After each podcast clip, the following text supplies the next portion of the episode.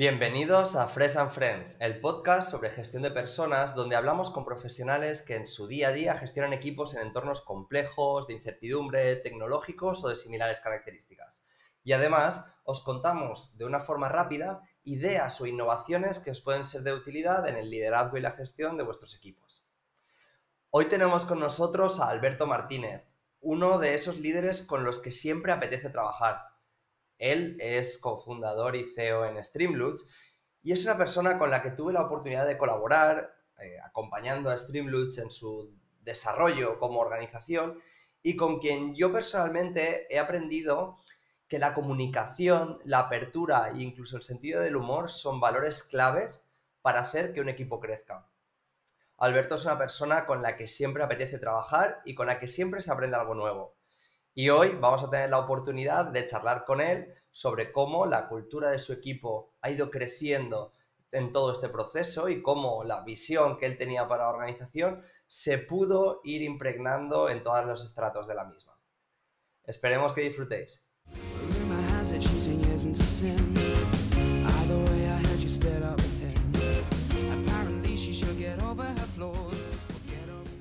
Bienvenido Alberto, ¿qué tal? ¿Cómo estás? José, pues encantado de estar aquí. Eh, ya sabes que estaba súper contento de trabajar con, con Fresh dentro de Streamloot y ahora súper contento de colaborar con Fresh en, vuestro podcast. Qué guay. Bueno, como, te estaba diciendo, tenemos bastantes cosas que vamos a hacer en el futuro en las que, bueno, queremos contar contigo. O sea que nosotros felices de seguir colaborando de mil maneras. Oye, eh, Alberto, nosotros muchas veces preguntamos a la gente que viene a este podcast, pues que, nos cuenten un poco quién son, pero intentamos hacerlo de una manera un pelín diferente, ¿vale? vale. Entonces, en primer lugar, me gustaría que nos cuentes eh, quién eres pero sobre todo, ¿cuál es tu contribución en Streamloot? Si no me vale que me digas, no, pues soy el CEO de la compañía, eso está bien, pero eso no me vale. Cuéntame cuál es tu contribución real. Vale, pues soy de la compañía. No, es broma. Bueno, pues mira, hay una cosa que, que lo cierto, y cada día me di, más cuenta, al principio eh, no, no, tenía tan claro, pero cada día me di más cuenta que, que gran parte de mi rol es hablar con, con, las personas del equipo, ¿no?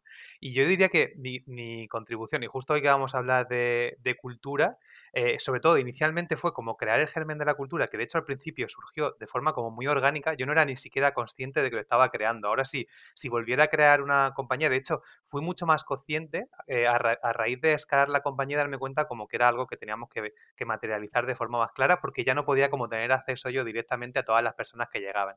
Entonces yo creo que un rol muy importante que aportó al equipo, yo diría dos cosas. Uno es... Em, el humor, y de hecho creo que e, es uno de los valores que tenemos y, creo que, ha surgido también de forma orgánica, pero para mí se ha convertido como en un, en un pilar fundamental. Y, mm, y, lo otro, el segundo pilar es lo que te decía de asegurarme como de que toda persona que entra a la compañía eh, es acorde a, como a, la cultura, a los valores que tenemos dentro y aparte de mantenerla. O sea, yo, yo al principio lo hacía de forma muy orgánica y ahora soy muy consciente de, de hacerlo, ¿no? En cada conversación, en cada interacción, en cada, en cada eh, situación, cada presentación, de mantener esa cultura. Yo diría que ese es mi, mi, fundamental. Y luego hay otra cosa que es un poco más operativa. Eh, de hecho, yo, eh, al principio, cuando, cuando la, compañía empezó a crecer, tenía un poco como el síndrome del impostor. En plan, oye, yo como CEO debería, pues eso, ¿no? Como que quería tener la respuesta a todas las, a, todas las preguntas, a todos los retos, a todos los problemas. Y, yo empecé a aprender que, que dependerá de cada CEO, pero que mi forma de liderar no era buscar las soluciones a todos los problemas, sino de alguna forma alinear a las personas que trabajaban conmigo y buscar a esas personas para que fueran capaces de encontrar las soluciones. Entonces yo creo que una cosa que, mm, que hago en Streamlit es como alinear a las personas que están tomando decisiones para que tomen mejores decisiones o tomen o, encuentren soluciones a los problemas que tienen, ¿no? Y eso a mí me costó mucho entenderlo y a raíz de entenderlo como que un poco mi, rol y, y, mi vida cambió, ¿no? De, oye, mm, ya no busco soluciones, sino que ayudo a las personas a encontrarlas. Yo diría que esa es como mi mayor aportación. Me parece espectacular, ¿no? Justo hemos hablado de tres cosas súper importantes. Humor, asegurar y guardar esa cultura y alinear personas que toman decisiones para que tomen mejores decisiones. Hoy vamos a hablar justo de esto, ¿no? De toda esta parte de cultura y de cómo pues hay diferentes herramientas, ¿no? Que van generando un factor diferencial en todo esto. Tú ya has lanzado una que para ti es el humor. Cuéntame un poco más, ¿qué factor juega el humor dentro de la cultura? Pues a ver, al final eh, el humor para, mí es súper. Primero, eh, ahora trabajamos en remoto, ¿no? Pero también cuando trabajamos en la oficina em, era, era importante. al final, las personas cuando estamos trabajando unos con otros pues son personas con las que, no conoces. Al principio no sabes muy bien eh, pues, la otra persona cómo piensa, cómo siente, cómo, cómo se toma las cosas. Entonces, el tener como el humor muy interiorizado de base, a nosotros lo que nos hace es que cuando alguien se comunica contigo, siempre te lo tomes de una forma muy positiva. Entonces, eso para, para mí, por ejemplo, crea unas bases muy, muy buenas para dar feedback porque te tomas el feedback siempre de una forma positiva. Eh, al final, pues, eh, eh, no sé, en nuestro caso el, humor ha sido fundamental, incluso también por, la industria en la que estamos ha sido fundamental para comunicar hacia afuera con los, con los usuarios. Y yo creo que em, no solo el humor, sino el humor es uno de nuestros valores, pero el resto de valores también ha sido súper eh, como súper importante, ¿no? El definir eso, eso para Justo ayer llegaba una, eh, eh, teníamos una reunión y había una chica que ha llegado hace poco, hace como dos semanas, se llama Nami, y me preguntaba, oye, ¿cómo no sé si, si algún día me, me dar cuenta que todo esto es una farsa, pero no sé cómo habéis mantenido esta cultura tan buena, porque de verdad que llevo como 15 días aquí, me estoy pasando bien, me estoy riendo un montón, y yo creo que eso se nota, y... Mm, y, marca la diferencia, ¿no? De hecho, decía, eh, cuando entré aquí miré Glassdoor y veía que no había como ninguna, eh, em, ninguna reseña negativa por parte de Streamlabs. Yo diría que esa parte de ese buena, buen entorno, luego si quieres eh, hablamos o lo hablamos ahora, lo que para mí, la, importancia como de, mantener esa cultura de empresa, pero, pero mm, Sí, yo creo que, ese, ese, ambiente que ella nota que de repente le, le crea un wow effect, ¿no? Cuando una aha cuando llega a la compañía, em, es lo que, lo que ha hecho que lo, lo, que impacta el humor, ¿no? Pues yo seguiría por ahí, Alberto. ¿Cómo habéis mantenido esa cultura?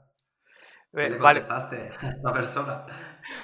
Pues bueno, la, verdad es que lo de mantener la, cultura es algo que inicialmente, como te decía, pasó de forma muy orgánica y luego con Fresh aprendimos mucho. A mí me ayudó un montón a comprender que, oye, que esto de forma orgánica no se podría, no se podía mantener para siempre, ¿no? Yo diría que lo, para, eh, lo primero para mantener esa cultura fue darte cuenta de que el CEO y también los founders son como el primer germen, ¿no? Entonces, para mí yo creo que era muy importante, o sea, la, o así lo siento yo, ¿no? Como que el primer paso de la cultura son los valores personales que tú tengas, ¿no? Los valores personales que tengan los founders. Eh, por ejemplo, en mi caso yo tengo una, una máxima que creo y que veo como muy representada en la, en la compañía, em, que es, pues yo personalmente, eh, es muy importante cuando me relaciono con otras personas, mirarlas siempre con mentalidad de aprendiz, ¿no? Eh, esto es algo que tú, que tú has vivido cuando, cuando estabas en estilo. Siempre que conozco a una persona lo miro como, oye, seguro que hay algo que puedo aprender de esta, de esta persona. Y además eso te hace luego mirarlas con admiración, porque de verdad siente que cada persona puedes aprender de ello. Pues esto, por ejemplo, que para mí es un valor personal, em, yo lo veo plasmado como en cada día en la, en la, cultura de la compañía. Entonces yo diría que para mantenerla, lo, lo primero es tener claro cuáles son tus valores personales. Em, y, comportarte acorde, acorde a ellos. De hecho, ese, ese punto de comportarte acorde a ellos yo diría que es, el, fundamental o el principal para mantener la cultura de la compañía. Al final está muy bien que definas tus valores, que los escribas, que los explicites en una página web, pero em, si cada día no los vas, no, te vas comportando en torno, a esos valores, son esas acciones las que van a definir lo que es la cultura. Por ejemplo, desde, desde las presentaciones que haces, desde cada conversación que tienes con la persona, tanto en un one-on-one como conversaciones por Slack, eh, la forma de que tienes de contar resultados mensuales. Todo eso eh, son pequeñas iteraciones que tienes o pequeñas relaciones que tienes con tu equipo que, te, que, te, que son oportunidades para comportarte en torno eh, acorde a tu cultura. Ejemplo, ejemplos muy concretos, pues em, hace poco, el, mes pasado en, agosto, el último día nos faltaban como, no sé, 2.000 euros para llegar al objetivo del mes, ¿no? Y de repente pone, pone Iggy, que es el Head of Data en, en Slack, oye, nos faltan 2.000 euros, ¿qué podemos hacer? Ostras, pues de repente hubo como una tormenta de, de personas contestando y ofreciéndose voluntarios para hacer diferente iniciativa el último día del mes y superamos como por 10.000 euros la facturación de los 2.000 que nos faltaban, ¿no? Entonces, pues nosotros tenemos un valor que es We Are Contributors. Pues esas pequeñas acciones, em, cuando pasan, lo que hicimos fue celebrarlas a tope, ¿no? Decirle, tíos, habéis comportado más que acorde con la cultura, habéis sido contributors, habéis sido team player porque encima os habéis metido al proyecto del, compañero para participar, pues yo creo que ese tipo de acciones hacen que la cultura se mantenga.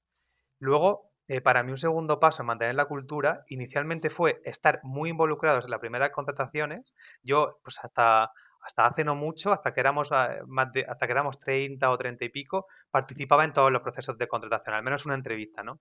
Y a, mí en particular se me da bien como identificar la, pues eso, si la persona está, eh, e, es acorde, concuerda con los valores de la compañía porque en gran medida son mis valores también, ¿no? Eh, o, en, gran medida, eh, casi en 100%.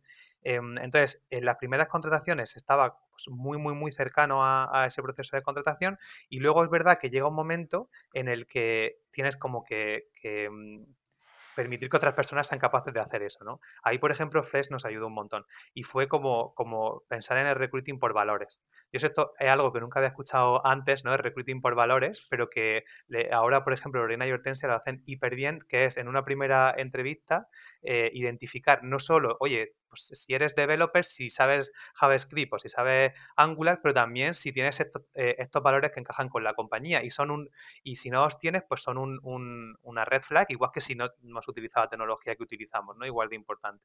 Entonces es como la, forma de, de mm, asegurarte. De hecho, una cosa que yo me he dado cuenta es que cuando la cultura de la compañía es muy fuerte, como que esa propia cultura ya hace como de filtro, ¿no? E incluso ya, se nota en las primeras eh, reuniones que no encaja, que choca y que tanto esa persona se da cuenta que no encaja como la compañía. Em, yo diría que esas dos cosas son las más importantes. Y, mm, y, luego para mí hay una, hay una cosa que no sé si es un, un valor o es como una, una, forma de mantener la cultura, pero algo que yo tengo siempre muy en mente es que para mí people siempre va, o sea, las personas siempre van por delante, ¿no? Entonces, eh, eso es algo que al, final yo tengo claro que si la compañía, las personas son miserables trabajando contigo, da igual que salgas a bolsa y toques la campana en, en Nueva York, es que yo no voy a ser feliz de esa forma. Entonces ahí me he dado cuenta que cuando, te, cuando todo el mundo entiende que las personas son, son importantes, al final es fácil mantener la cultura porque te das cuenta que que una empresa no es más que un conjunto de relaciones interpersonales, ¿no? Y, mm, eso para mí pues ha sido eh, muy fundamental. A nivel práctico, ya me callo que hablo un montón, pero a nivel práctico eh, yo tengo como varios puntos en los que refuerzo un poco esa cultura, ¿no? Eh, pues hago ah, un, email mensual a toda la compañía en el que cuento pues todo lo que ha pasado y también tengo pues lo que te decía, celebro acciones que van acorde a la cultura y acciones que que a lo mejor pues queremos dejar de hacer porque no están acorde a la cultura. Luego tengo un, como una, ahora lo hemos empezado hace poco, un AMA con el CEO en el que resolvemos preguntas relacionadas, pues eso, también eh, con con cultura, hacia dónde queremos ir y así. Em, eh, hago también cafés random, tenemos como un random coffee para, para ir teniendo conversaciones uno a uno con, con, porque al final si no es muy difícil que hables con todo el mundo de la compañía, ¿no? Entonces ahí vas identificando pequeños puntos en los que a lo mejor la cultura está fallando eh, y luego lo que te decía, de escribir muchísimo y dar muchísimo contexto en cada respuesta que hay por Slack, porque nosotros somos remoto, eh, con cada, cada vez que alguien pregunta algo, dar un montón de contexto sobre por qué está o no está alineado con, con nuestra compañía y con nuestros valores. Cada vez que un usuario pide algo por, por support sobre una funcionalidad, porque esa funcionalidad pues, puede estar acorde o no a nuestra, nuestra compañía. Entonces esas son algunas cosas que hago más prácticas para compartir la cultura. Sobre todo para que la cultura no se convierta en un pegote, ¿no? Estamos cansados de ver organizaciones que de repente, en un momento del trimestre, hablan de valores, una barbaridad, hacen un evento espectacular y luego durante el resto del trimestre eso es una cosa que no surge, de la que no se habla, que a nadie le interesa hasta la próxima fiesta maravillosa, ¿no? Y creo que, que ahí no está la cultura, ¿no? Como tú bien decías, eh, una empresa no es más que el conjunto de sus relaciones.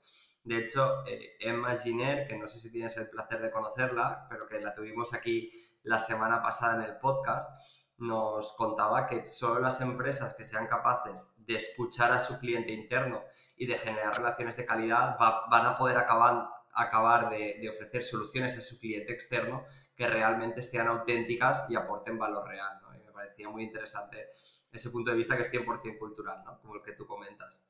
Sí, 100%.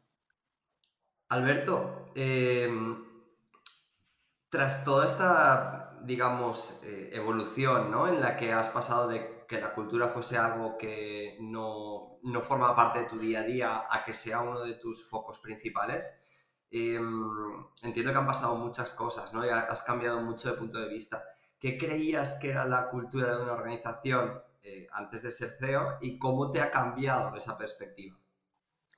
Pues ah, la verdad que em, al principio lo tenía como un poco difuso, ¿no? En plan, oye, ¿qué es, qué es la cultura? ¿Qué, son los valores? Y ahora como que le he bajado mucho más a tierra. Primero, he identificado lo que me aporta. Al principio yo, yo pensaba más la cultura como algo, bueno, pues eh, algo que nos ayuda, antes decía como a ser más felices en el trabajo, de hecho yo creo que esto lo aprendí contigo, pero que bueno, la felicidad de una persona eh, depende de muchas más cosas del trabajo que el trabajo, pero el trabajo es un pilar fundamental, ¿no? Entonces diría quizás estás contento con el trabajo y que por lo menos ese pilar eh, te aporte de forma positiva. Entonces, lo primero para mí fue darme cuenta de la importancia que tenía la cultura.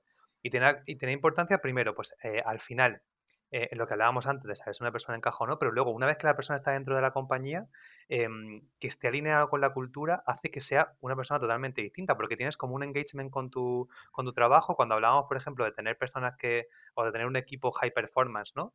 Pues al final esto está súper relacionado con la cultura, porque esto lo hemos vivido probablemente todos, ¿no? En un trabajo en el que estás hipermotivado, en el que te sientes alineado, pues estás constantemente preocupado porque el trabajo, porque la compañía llegue a los objetivos, porque la compañía llegue a, a donde quiere llegar versus un trabajo en el que no estás alineado, que es simplemente, oye, voy a echar mis ocho horas o lo que me corresponda para irme rápido a casa. Entonces, yo creo que eh, me di cuenta de la importancia para, conseguir ese equipo eh, high performance y luego también eh, lo que decías, bueno, para, para hiring, por supuesto, es hiper importante. De hecho, hay un montón de personas en Streamloop que han venido porque, recomendadas por personas que ya estaban dentro. Entonces, si las personas no están alineadas y, su, y no están contentas con el trabajo, pues hiring, al final, yo lo veo como Em, tanto en hiring como en crecimiento de compañía, como si tu cultura está acorde, las personas están alineadas con la cultura, es como remar en un río en el que vas en el sentido del agua, y si no es como remar en un río a contracorriente, ¿no? Porque las personas eh, no retienes a las personas, te cuesta mucho más contratar,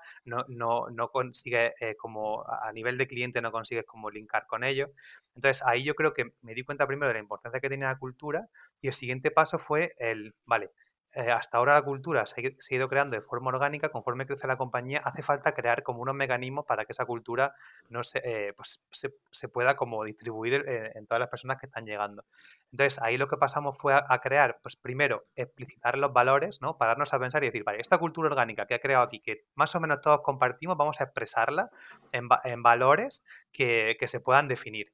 Em, y hicimos ese trabajo, de hecho, eso lo hicimos con, con Fresh, de, explicitarlo, de invitar a muchas personas de los diferentes equipos a que compartieran su visión de cada uno de esos valores que, significaban y luego bajar esos valores a tierra, porque al final es como, vale, pues tenemos el valor de que somos contributors, ¿no? de que somos responsables de nuestras acciones. Pero eso en cada equipo, ¿qué significa? Porque a lo mejor en tecnología eso se traduce en ciertos, eh, como en ciertos comportamientos muy prácticos y en, en marketing pues se, se traduce en otras cosas por la forma de trabajar o por los rituales que tengan ellos, ¿no? Entonces, em, pues fue una transformación para mí el entender la cultura de primer paso, darme cuenta de la importancia que tenía, segundo paso, darme cuenta de que había como que, no sé si llamarlo profesionalizarlo, pero sí que estructurarlo de alguna forma para que se pudiera compartir y mantener en el tiempo. Sí, incluso hay una cosa más, ¿no? Creo que el trabajo que habéis hecho de que esos valores también formen parte del desarrollo del talento y del marco de desarrollo del talento también es clave, ¿no? Porque en todas las conversaciones de feedback obligatoriamente sale una parte de los valores a reducir. Sí, e, eso es totalmente cierto. De hecho, ahora, eh, pues cuando hacemos las performance reviews, siempre hay como una parte en la que vemos, oye, cómo podemos estar más alineados con, con los valores de la compañía y al mismo tiempo también, oye, cómo podemos crecer en skills más prácticas, ¿no? Eh, o más relacionadas con tu, con tu rol. O sea que totalmente. ¿Crees que para los próximos meses, los próximos años, las culturas. Igual como había un montón de competencias core, ¿no? Que, los negocios necesitan, ser buenos financieramente, ser buenos a nivel de marketing. ¿Crees que tener una cultura de alto rendimiento va a ser clave para aquellas empresas que quieren prosperar? Pues, hombre, primero, yo con lo, de alto rendimiento, una cosa primero que, que me di cuenta es que yo no sabía lo que significaba ser un equipo de alto rendimiento. O sea, hasta que no lo, hasta que no lo vives y conoces personas que de, alto rendimiento, eh, cuesta mucho identificar y ver la diferencia, ¿no?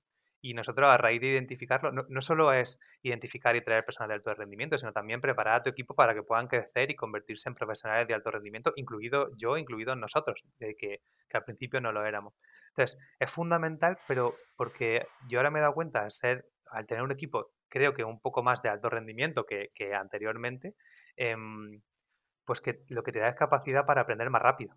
Porque al final ese equipo de alto rendimiento itera mucho más rápido, es capaz de, absorber los conocimientos de cada iteración mucho más rápido. Y entonces yo, yo el, éxito de una compañía lo veo en la capacidad que tienes de aprender rápido, porque no, bueno, a lo mejor hay algún caso en el que hay un genio que, pues Elon Musk, ¿no? Que a lo mejor dice, vamos hacia allá, marcamos esto y lo petamos porque sé seguro lo que vamos a hacer. Pero yo entiendo ahora el éxito de la compañía como intentar iterar lo más rápido posible para identificar cuál es el problema de tu cliente. Pero luego aparte, creo que es importante, yo creo que, y sobre todo las generaciones más jóvenes, eh, ya no solo Em, usan un producto o compran de una compañía por el producto que tienen, sino porque la compañía está alineada con los valores de esa persona. Y eso lo veo cada vez más con las generaciones, con las generaciones más jóvenes. Em, si, lo, si, lo, piensas ahora, como las generaciones más jóvenes se sienten parte de una tribu, se sienten parte de, una comunidad, y si la, compañía o la empresa de la que están participando no la sienten como parte de esa tribu, pues eh, estás totalmente cancelado. Entonces yo creo que, que em, no, no, es solo tener esta, esta cultura eh, no es solo a nivel interno, sino también a nivel de conectar con tu cliente.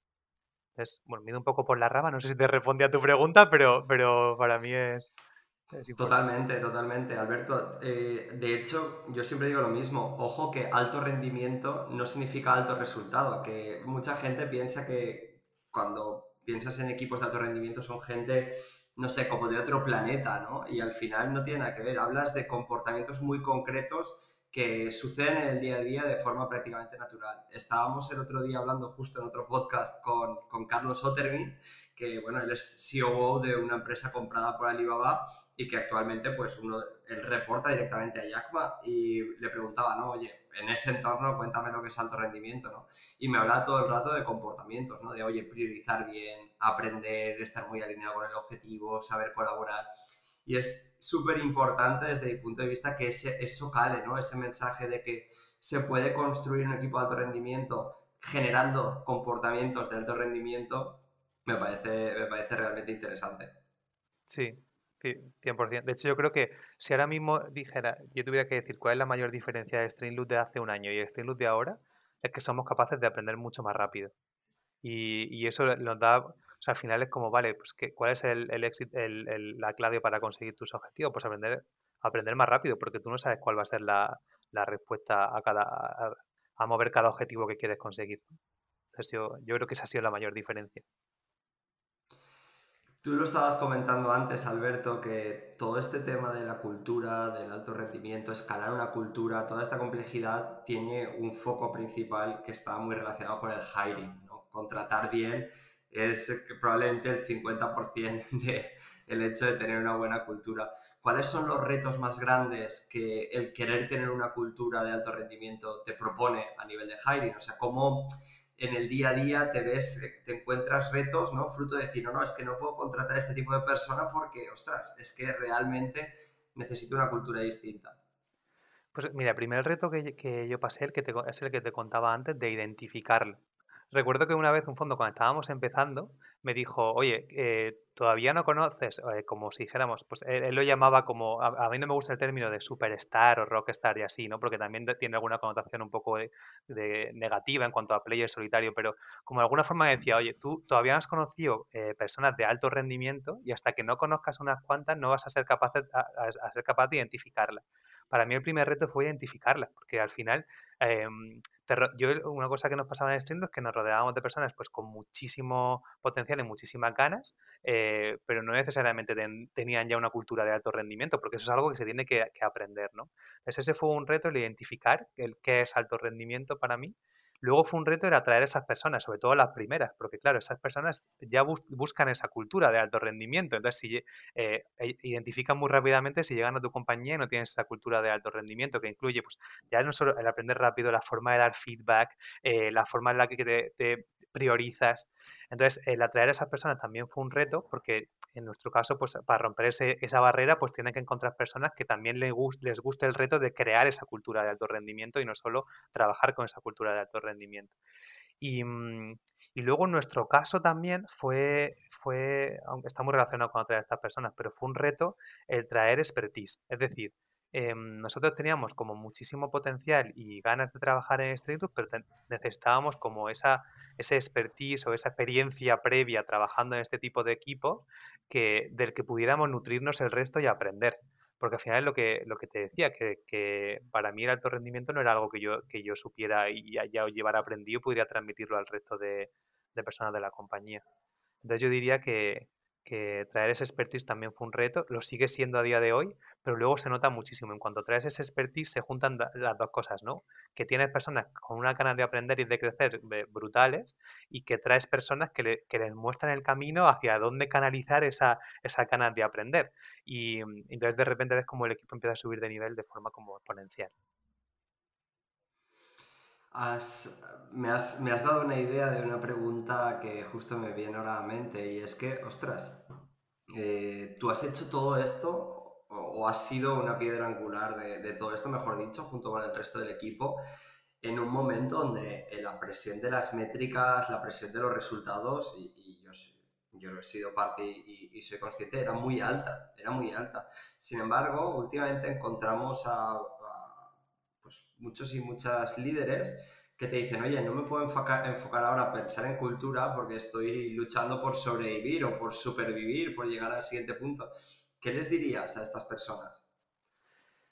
E, es, difícil, ¿eh? porque yo me he visto ahí muchas muchas veces y muchas veces te entra como un poco el, miedo de decir, joder, no estoy creciendo o estoy en flat growth y entonces como que lo ves como si fuera algo secundario, ¿no? Pero yo, yo miro otra vez a la metáfora del río y de, em, piénsalo como, como, sí, como un río, ¿no? Entonces es como, tú necesitas encontrar el crecimiento de esas métricas, ¿no? Pues, y es como si tú estás luchando, o sea, si, no tienes esta base cultural, al final encontrar ese crecimiento va a siempre ir a contracorriente. Piénsalo en lo que estábamos hablando antes, ¿no? Tienes, eh, estás luchando por encontrar esa métrica, pero la gente se te va. Encima, la gente llega a, no está motivada con lo que está haciendo, con lo cual no están, no están dando todo lo de sí, eh, todo lo que podrían dar, ni, ni, tienen el engagement que querrían con la compañía.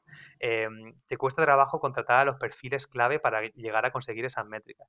Entonces lo piensas y dices, vale, tú estás centrado en conseguir una métrica y pues no puedes dedicarle el tiempo a la cultura, pero es que ¿quién va a conseguir esas métricas? ¿Tú solo?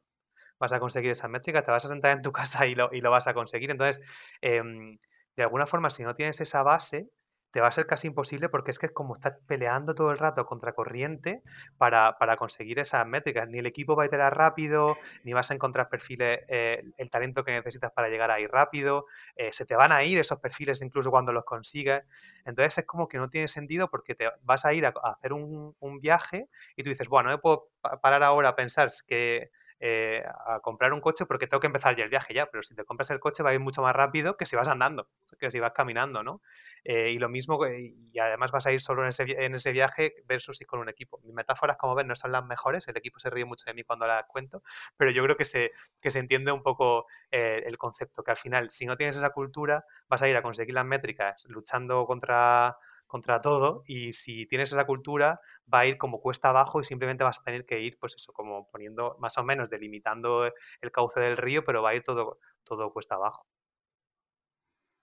Totalmente. Al final es, yo siempre utilizo la misma metáfora que es oye tú quieres llegar a Madrid pero por dónde quieres ir por una autopista o por una carretera secundaria por dónde quieres llegar desde Valencia tu metáfora me gusta más la voy a apuntar No, pues al final es eso, la cultura es eso. Oye, pues evidentemente yo si puedo ir con un coche que pueda correr y que sea seguro y que además vaya por una autopista, pues no me lo pienso, ¿no? Aunque igual tengo que trabajar ciertas cosas conseguirlo. Si, te pongo un, un ejemplo muy práctico, eh, nosotros el primer PM que estábamos buscando eh, no sé, a lo mejor tardamos, tú piensas que era, vale, necesitamos un PM para conseguir este objetivo, ¿no? No sé si tardamos como tres meses en encontrar el PM, luego encima tuvimos una primera contratación que no estaba acorde a la compañía, tuvimos que buscar un nuevo PM. Pues el último PM que contratamos, el proceso duró mm, menos de dos semanas. Porque, primero, porque todas los, los, la, personas de Streamlo ya ya estaban, invitaron a, gente que conocían al proceso de, de, O sea, ya teníamos como el, el pipeline lleno de, candidatos gracias a la, a las personas. Ya teníamos eh, un proceso de identificar si era un encaje cultural mucho más rápido, un proceso de crear como incluso las definiciones de los puestos. Entonces, como, vale, si tú lo miras a, como a, largo plazo, el objetivo de que, que tenía que conseguir ese PM, sin esa estructura y cultura creadas, habría tardado mucho más como tú dices, ¿no? Porque habría sido por la secundaria. De esta forma, empezó a trabajar mucho antes, estaba, no sé, como que, mm, yo lo he vivido en, cada, en cada aspecto que, tener esa, esa, cultura te acelera el proceso un por diez. Totalmente, totalmente. Oye Alberto, mil gracias por, por todo lo que nos has contado hoy, toda la información y sobre todo toda la experiencia, ¿no? Creo que detrás de muchas de tus palabras hay muchas noches sin dormir, hay mucho sufrimiento, hay mucho sudor, alguna que otra lágrima y se nota, ¿no? Esa autenticidad. Te dejo con una última pregunta y a partir de ahí, evidentemente, eh, expláyate y cuéntanos lo que consideres.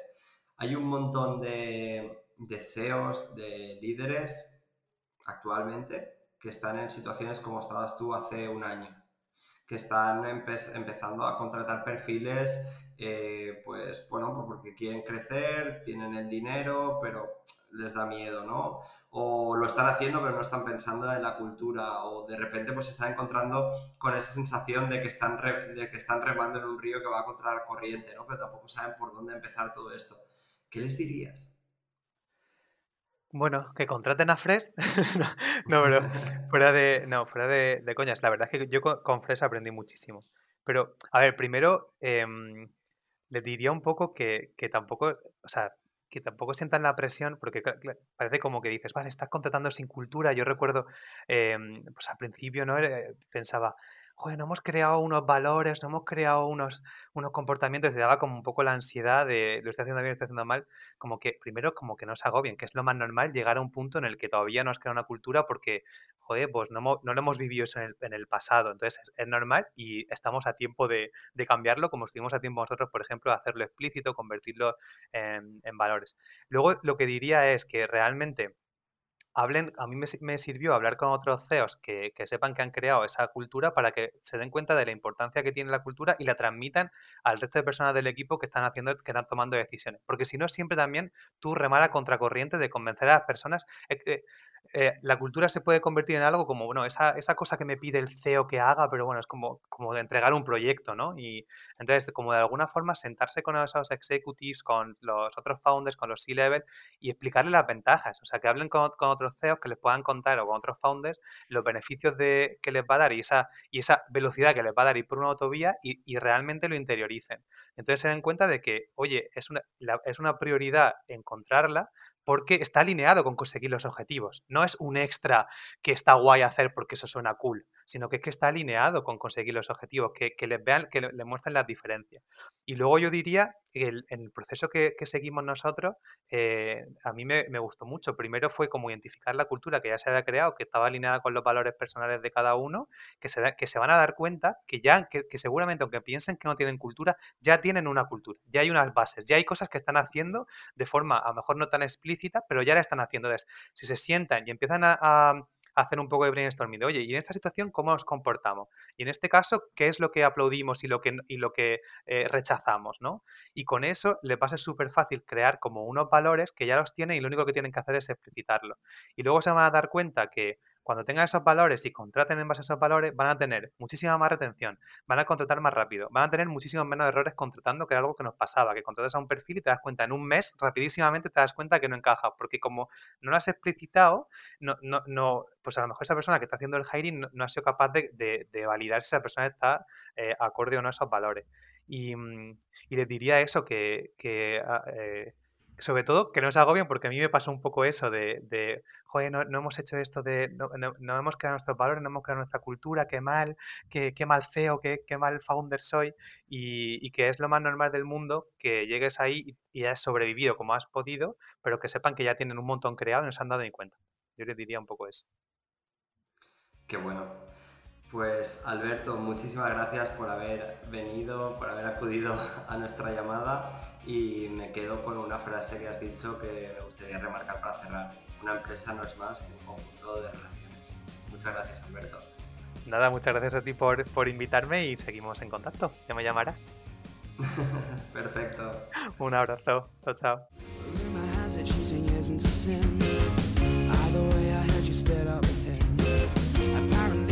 get over her flaws.